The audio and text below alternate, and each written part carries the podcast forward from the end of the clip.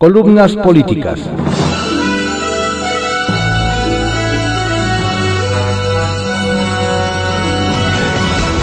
Continuamos con la audiosíntesis informativa de Adriano Ojeda Román, correspondiente a hoy jueves 27 de agosto de 2020.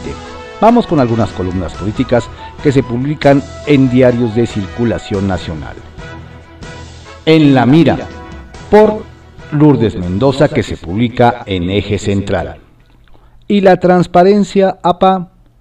El premio a la institución más opaca es para el Instituto de Salud para el Bienestar, mejor conocido como el INSABI.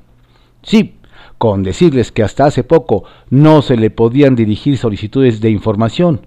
Ah, pero este año tiene un presupuesto de 112.538 millones de pesos. Ahora que por fin podemos hacerle preguntas a través de la Plataforma Nacional de Transparencia, el INSABI da más muestras de su opacidad Recuerde que el gobierno pagó unos 135 millones de pesos para que médicos cubanos apoyaran en las labores contra el coronavirus, pero ¿sabe a cuántos cubanos contrató el INSABI? Inhale, exhale. Dos. Esta dependencia únicamente ha realizado la contratación de dos médicos de nacionalidad cubana en el marco de la Jornada Nacional de Reclutamiento y contratación de recursos humanos para la salud. Cabe mencionar que las especialidades médicas son en pediatría y en medicina intensiva y emergencia. Así contestó la institución a la senadora del PAN, Alejandra Reynoso. ¿Y el convenio APA?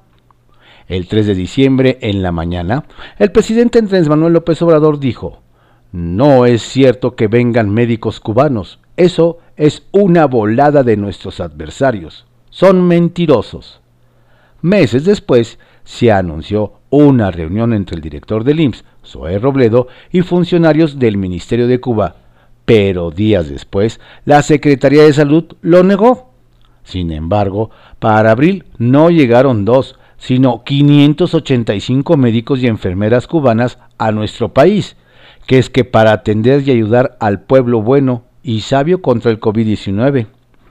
Acto seguido, más de 10 colegas, asociaciones y federaciones de médicos mexicanos le hicieron un reclamo a AMLO al considerar dicha contratación como una falta grave en contra de los profesionales de la salud de México.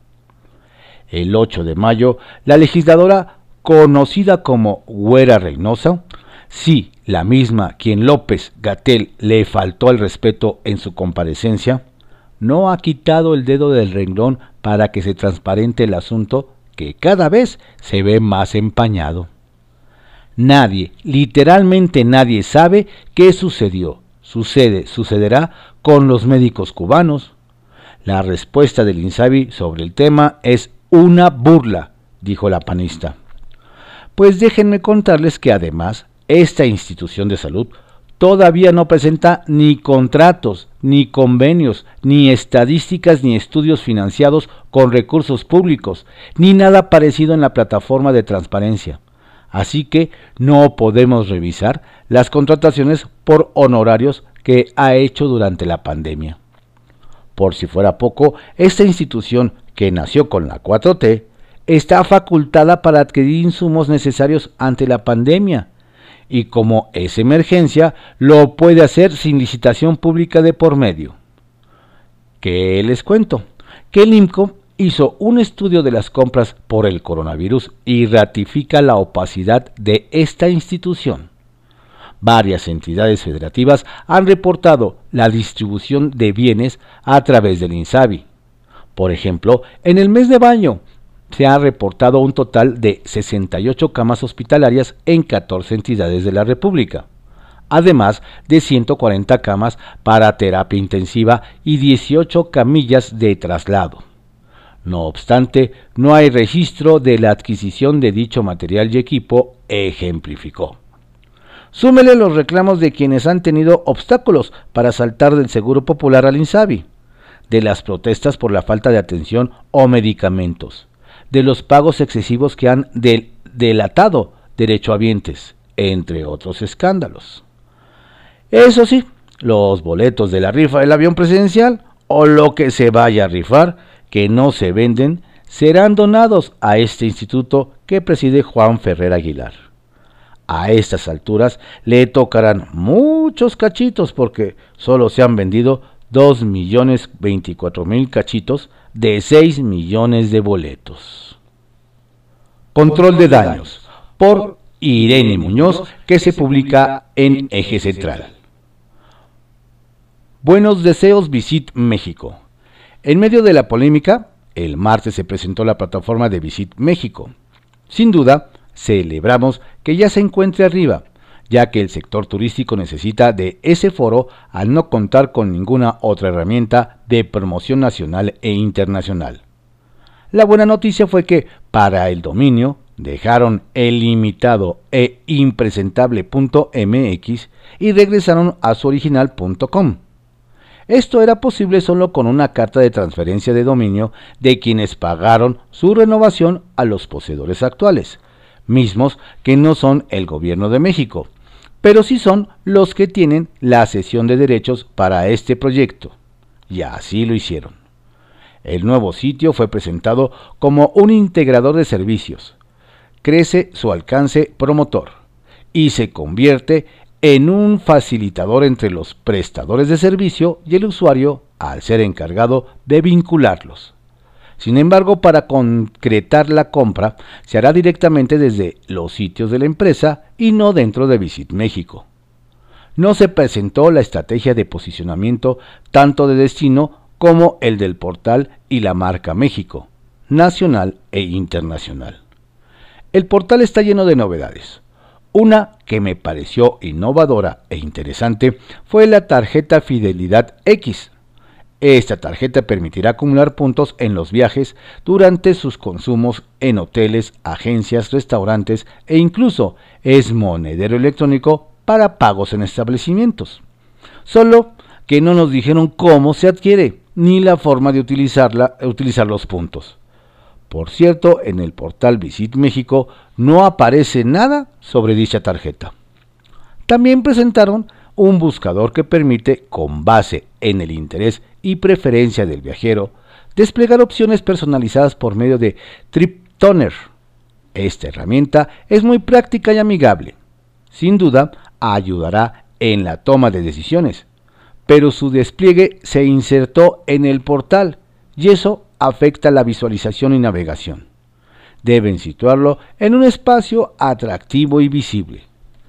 Para el espacio de análisis y captación de datos, invitaron a ComScore a formar parte del proyecto para ser el encargado de realizar las mediciones de audiencia y sus comportamientos para poder dirigir la estrategia de promoción y desarrollo de destinos.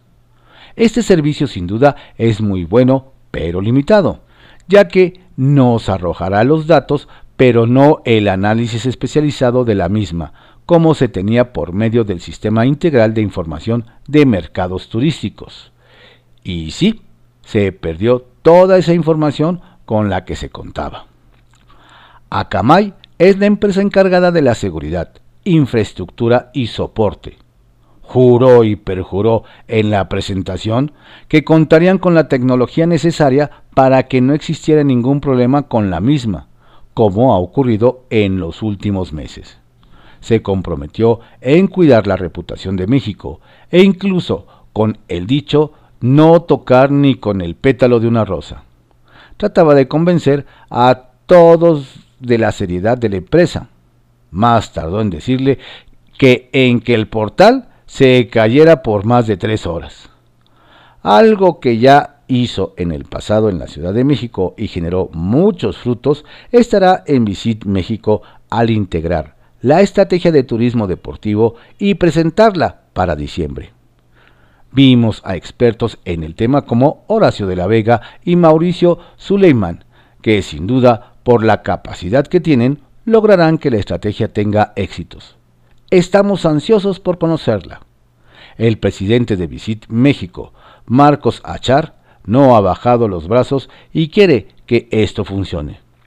Todos los que estamos inmersos en el sector también queremos lo mismo, así que los mejores deseos para que Visit México regrese a lo que antes era y no sorprendan con lo que pueden ser mucho mejor. Naciones Humanidades por Gabriela Sotomayor que se publica en Eje Central. La OMS reprueba a López Gatel. Cuando se cumple el escenario catastrófico del subsecretario de Salud Hugo López Gatel de llegar a 60.000 muertes, el rockstar del coronavirus contradice a la Organización Mundial de la Salud con respecto al uso de pruebas para el control de la pandemia. ¡Qué descaro! Hay que tener valor para desafiar en cadena nacional al director de emergencias de la OMS, Mike Ryan, y a la experta María Van Kerkhove quien observaron, basados en los datos del gobierno, que la magnitud de la epidemia en México está subestimada por falta de pruebas. Bunker Cove afirma que la métrica más útil es mirar el porcentaje de positividad. En situaciones donde 30%, 40%, 50% dan positivo de todas las pruebas que se realizan, significa que falta por contar un gran número de casos. México ha tenido una positividad de más del 50% y el martes registró un 43% que de acuerdo a la OMS sigue siendo muy alto. En países con baja intensidad de transmisión del 1 al 2% resultan positivos y eso es lo que nos gustaría ver en México. Sin probar no sabemos dónde está el virus, recalca. Ryan coincide. Ciertamente, la escala de la pandemia en México está subrepresentada. Las pruebas siguen siendo limitadas, aproximadamente 3 por cada 100.000 personas al día en comparación con 150 pruebas diarias por cada 100.000 en otros países. La positividad de la prueba se ha mantenido muy alta, cerca del 50%, y eso significa que muchas, muchas personas han sido infradiagnosticadas o diagnosticadas tarde. Y esto ha, tenido un impacto diferencial en el país, acusó. Además, contrasta la mortalidad entre los distritos más ricos y los más pobres, en donde se tiene el doble de probabilidades de morir por COVID, lamenta y Gatel confiesa que México hace el menor número de pruebas de la OCDE. Hemos explicado una y otra vez cómo funciona la vigilancia epidemiológica, que se basa en el reconocimiento de los síntomas y bla, bla, bla. Niega un principio básico de salud pública. Existe sobrada evidencia, es una falsedad que al mayor número de pruebas, mayor control. ¡Qué osazo! Pide evidencia a los medios que lo cuestionan, pero no se necesita demostrar nada con más de 60.000 muertes que saltan a la vista. Y además, evadió a la prensa cuando llegó a la catástrofe. El zar del coronavirus es quien debe presentar pruebas de por qué la estrategia de México es más efectiva que la de Alemania, Corea del Sur o China, en donde el test, test, test no está a discusión. ¿Con qué vara mágica hace sus mediciones?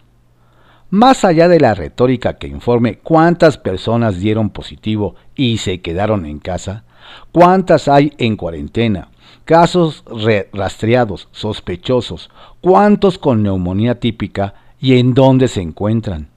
En Wuhan, origen del virus, han registrado cuatro casos desde mayo, luego de una estricta cuarentena y de hacer test a, sus 11 millones de habitantes. ¿De dónde saca Gatel que las pruebas no son un elemento fundamental para analizar la trayectoria del virus? Esa actitud es criminal. Ha costado y costará más vidas. Eje Central alerta que puede haber hasta 30 enfermos ocultos por cada caso confirmado. ¿Por qué Gatel no enfrenta la verdad y reconoce que no hacen pruebas por falta de presupuesto? ¿Guardan recursos para comprar la vacuna porque no alcanza para pagarla a pesar de la ayuda de Carlos Slim? La 4T recortó fondos a costa de la salud de millones de mexicanos. Y ahora el país se hunde en un exceso de mortalidad y en un infinito dolor. Nunca hubo una estrategia para lidiar con los retos que enfrentaba México por el estado de salud de su población. Urge cambiar el rumbo, pero Gatel se niega. Se lo impide el tamaño de su ego. Como decía Cicerón, de todos es errar, solo del necio preservar en el error. Está reprobado. Historias de reportero por Carlos Loret de Mola que se publica en El Universal. A Irma Heréndira le tocan 78 millones de multa. La Secretaría de la Función Pública impuso una multa de 999.440 pesos a la revista Nexos por presuntas irregularidades en la contratación de una página de publicidad equivalente a 75 mil pesos. Es decir, la multa fue de 13 veces el monto del contrato de la acusada ilegalidad. Suponiendo, sin conceder, que tiene razón la Secretaría, con este criterio, la implicable secretaria Irma Heréndira Sandoval debe estar alistando las siguientes multas proporcionales a las faltas. 1. Primero, actualizar la multa a León Manuel Bartlett, hijo de Manuel Bartlett Díaz, director general de la Comisión Federal de Electricidad, porque él buscó saquear vendiendo ventiladores COVID carísimos. El monto del contrato era de 31 millones de pesos, pero Irma Heréndira se vio noble y solo le impuso 2 millones de multas. Es decir, no fue 13 veces más grande que el contrato como anexos, sino 15 veces más chica. Le debió haber puesto 403 millones de pesos. Pero en realidad, si tomamos en cuenta que el gobierno del presidente López Obrador ha dado en total contratos por 162 millones de pesos a Bartlett Jr., la multa debería ser de 2.106 millones de pesos. 2. Pero luego está la multa directa a Bartlett Papá. Le tocan 10.400 millones de pesos por la adquisición irregular y no declarada de 23 casas a nombre de él de su no esposa, no concubina, y de su hijo. Las propiedades ubicadas en zonas de enorme plusvalía tienen un valor de mercado de 800 millones de pesos aproximadamente. Multiplicados por 13, como en el contrato de Nexos, Bartlett debería unos 500 millones de dólares. 3 a Zoé Robledo, director general del Instituto Mexicano del Seguro Social, le tocan 500 millones de pesos de multa, pues esto es 13 veces el valor de los contratos oficiales que han recibido empresas vinculadas a su familia, 38.6 millones de pesos, durante su gestión como senador y después como funcionario de la 4T. 4. Y para cerrar con el buen ejemplo, la automulta de 78 millones de pesos de sanción para Irma Heréndira Sandoval por haber recibido de manera irregular una casa que le regaló un gobierno emanado del mismo movimiento político al que ella pertenece. No es que la necesitara, no es que ella y su esposo no tuvieran vivienda digna.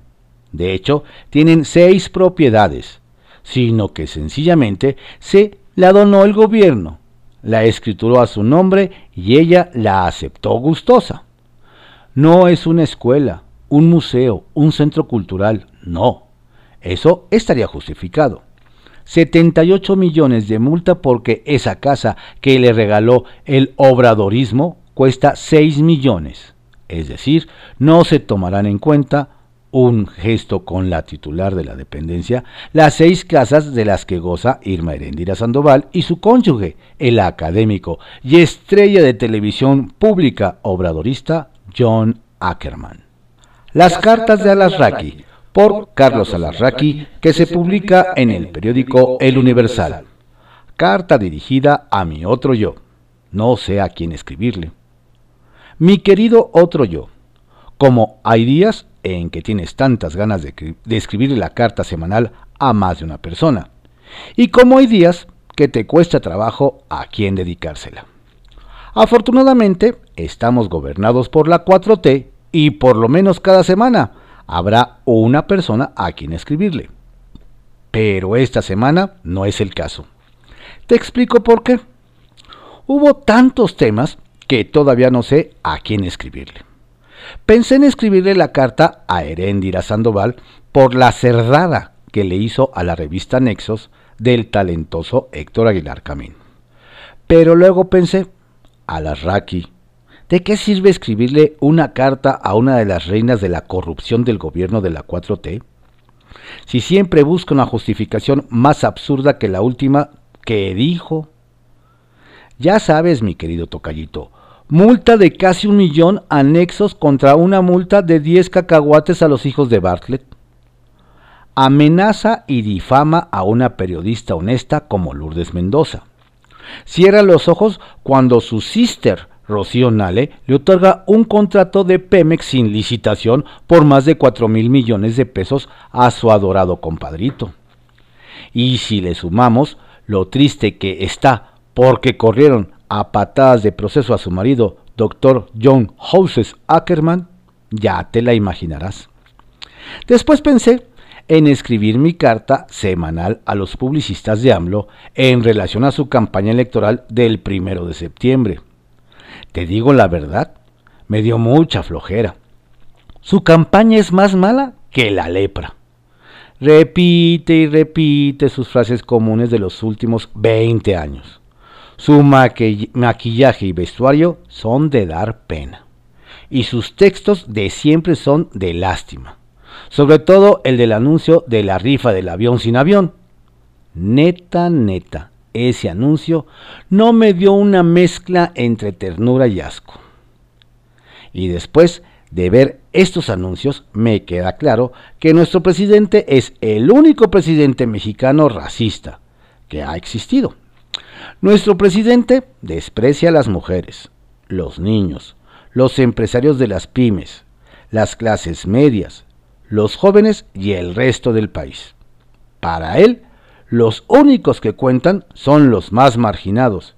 Y aunque en este punto estoy 100% de acuerdo con él, es muy importante recordarle que un presidente gobierna para todos. Lamentablemente, él nunca lo entendió. Me queda claro que no es ni un buen presidente populista ni un presidente no populista. Digamos, es un presidente entre híbrido y bipolar. Una vez eliminados estos dos temas, me dije, ya sea quien al despreciable y miserable doctor López Gatel. Me dije, qué gran idea. Es tan inepto e inútil que ya rompió el récord de sus predicciones, gracias a su irresponsabilidad por no fomentar el uso de las pruebas masivas de COVID-19 y el uso forzoso del cubrebocas como el resto de los países civilizados en el resto del mundo. Y aunque él tenga otros datos, más de 130 mil mexicanos han fallecido por su culpa. Pero luego de pensarlo mesuradamente decidí que mejor no.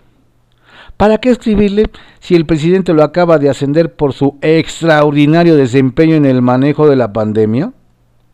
Ya sé, me dije. Mejor escribamos a los Lozoyas y los Pillos. Perdón, Píos. Qué gran tema. El único problema que se presentó en este tema fue de las aportaciones contra las corrupciones. Sigo sin entenderlo. ¿Cuál es cuál? me dije. ¿Quién aporta? ¿Quién corrompe? ¿Quiénes son los malos y quiénes son los buenos de la película? Mi mamá, que en paz descanse, me enseñó desde pequeño que robar un peso era exactamente igual que robar mil. Y cuando la señora Beatriz Gutiérrez de López metió a Leona Vicario a la conversación de las aportaciones, mejor me dije, no es por ahí tampoco, mi querido Carlos. Y nada más me quedaba un tema. El encarcelamiento injusto y sin juicio a Elba Rosario Robles. Seguimos y seguiremos en este sexenio, sexenio, con resentimientos y venganzas de los cuatro mundistas de la 4T, al igual que el antiguo PRI. Un horror. En fin, mi querido Troyo, no sé qué escribir. Arsenal, por Francisco Garfias, que se publica en el periódico Excelsior. el veneno de la demagogia. Es falso que un presidente lo sepa todo. López Obrador es el ejemplo vivo de lo anterior. Sus afirmaciones en las mañaneras a menudo son erróneas, incomprobables. El presidente acusa con ligereza, desacredita sin rubor. Eso se llama el veneno de la demagogia.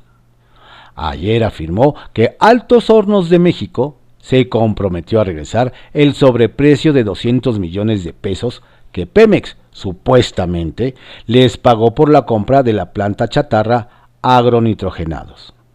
El presidente precisó que hay nuevos accionistas en la compañía que están en disposición de hacerlo. AMSA lo desmintió. Mandó un comunicado a la bolsa en la que asegura que no tiene nuevos accionistas y dice que no tiene base legal la demanda de que devuelva el supuesto sobreprecio. Va otra vez la pregunta. ¿Quién le malinforma al presidente y lo expone de esa manera? Ya que estamos, salió el AMLómetro de EGNOL, empresa que, encabeza Heidi Osuna, a días de que el presidente presente su segundo informe.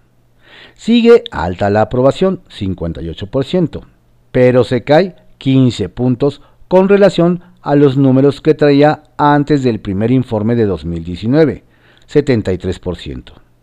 Si lo comparamos con Peña Nieto, menos 6, Felipe Calderón, menos 9, es el presidente que más ha bajado de cara a su segundo informe. Encontramos otro dato interesante. Solo 44% aprueba sus decisiones y medidas frente a la pandemia, un 52% lo desaprueba. Ah, cabrón, fue la reacción del diputado del PRI, Héctor Yunes, cuando le preguntamos sobre las declaraciones de Gerardo Fernández Noroña, le hizo a Ivonne Melgar en Excelsior. Y es que Noroña, polémico diputado del PT, aseguró a nuestra compañera que su grupo ya cuenta con los diputados que requiere para ser tercera fuerza en San Lázaro y ocupar la presidencia de la mesa directiva en el tercer año de la legislatura. No dio a conocer los nombres de los legisladores que le serán prestados al PT, ni de qué grupo provienen. Enseguida pasó a autopromocionarse. El país ha avanzado en la politización y esto hace posible que una persona con mi perfil pueda llegar a la presidencia de la mesa directiva ya encarrerado, anatemizó al partido que por ley debe ocupar esa presidencia en el tercer año de la legislatura. Sería suicida que el PRI lidere San Lázaro, dijo. Gerardo es un buen amigo, pero no comparto sus métodos ni posturas.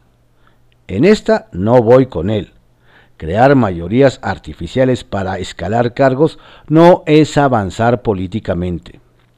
Nos preguntamos de dónde va a sacar las mayorías calificadas, dos tercios de la Asamblea, que requiere. Suponiendo que participaran los 500 diputados, necesita el voto de 334. Entre el PRI 46, el PAN 78, MC 27 y el PRD 12 suman 163. El PES 25 ha dicho que no le dará sus votos al PT porque se les han robado a sus diputados a cambio de posiciones y dinero. Y sin este apoyo no hay mayoría calificada para Gerardo. Por eso negociaba ayer el apoyo del PES a cambio de candidaturas de reelección en la coalición Juntos Haremos Historia. Suponemos que los votos que supuestamente ya tienen son los del Partido Verde. La posición oficial del PAN sobre la mesa directiva no las dio el diputado Marco Adame, vicepresidente de esta. Apoyamos el acuerdo inicial que permitió la instalación de la Cámara. El PRI debe presidir. Cualquier otra posibilidad es inaceptable. Sería lamentable que el PT violente el acuerdo con una mayoría artificial. Pero más que un acuerdo es lo que dice la ley. La mesa directiva le toca al PRI por ser tercera fuerza en San Lázaro. Vamos a ver de qué está hecho Mario Delgado, coordinador de Morena. 251 diputados.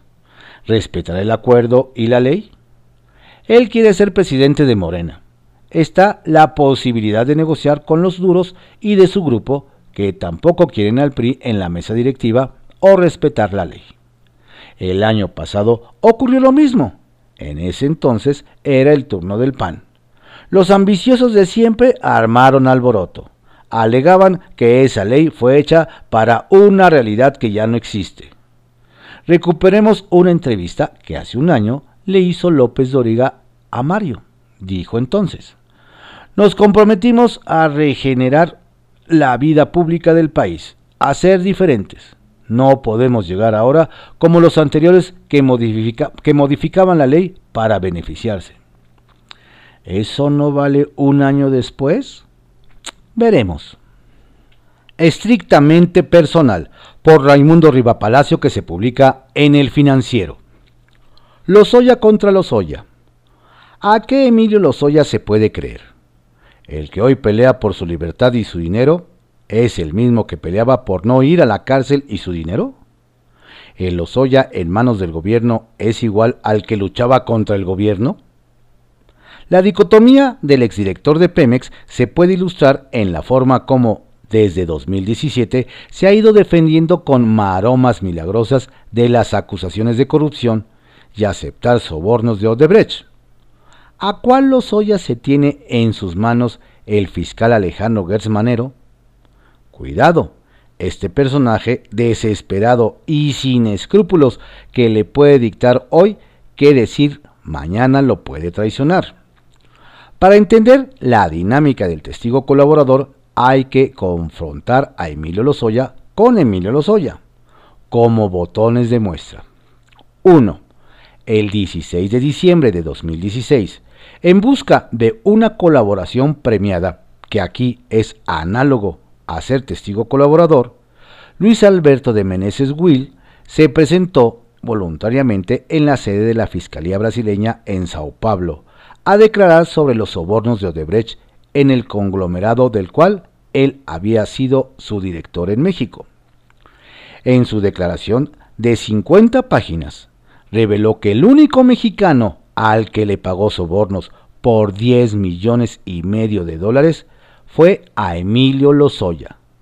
Lozoya respondió en ese momento, niego categóricamente la información que hace referencia a supuestos actos de solicitud y o recepción de sobornos directa o indirectamente por mi parte de la empresa.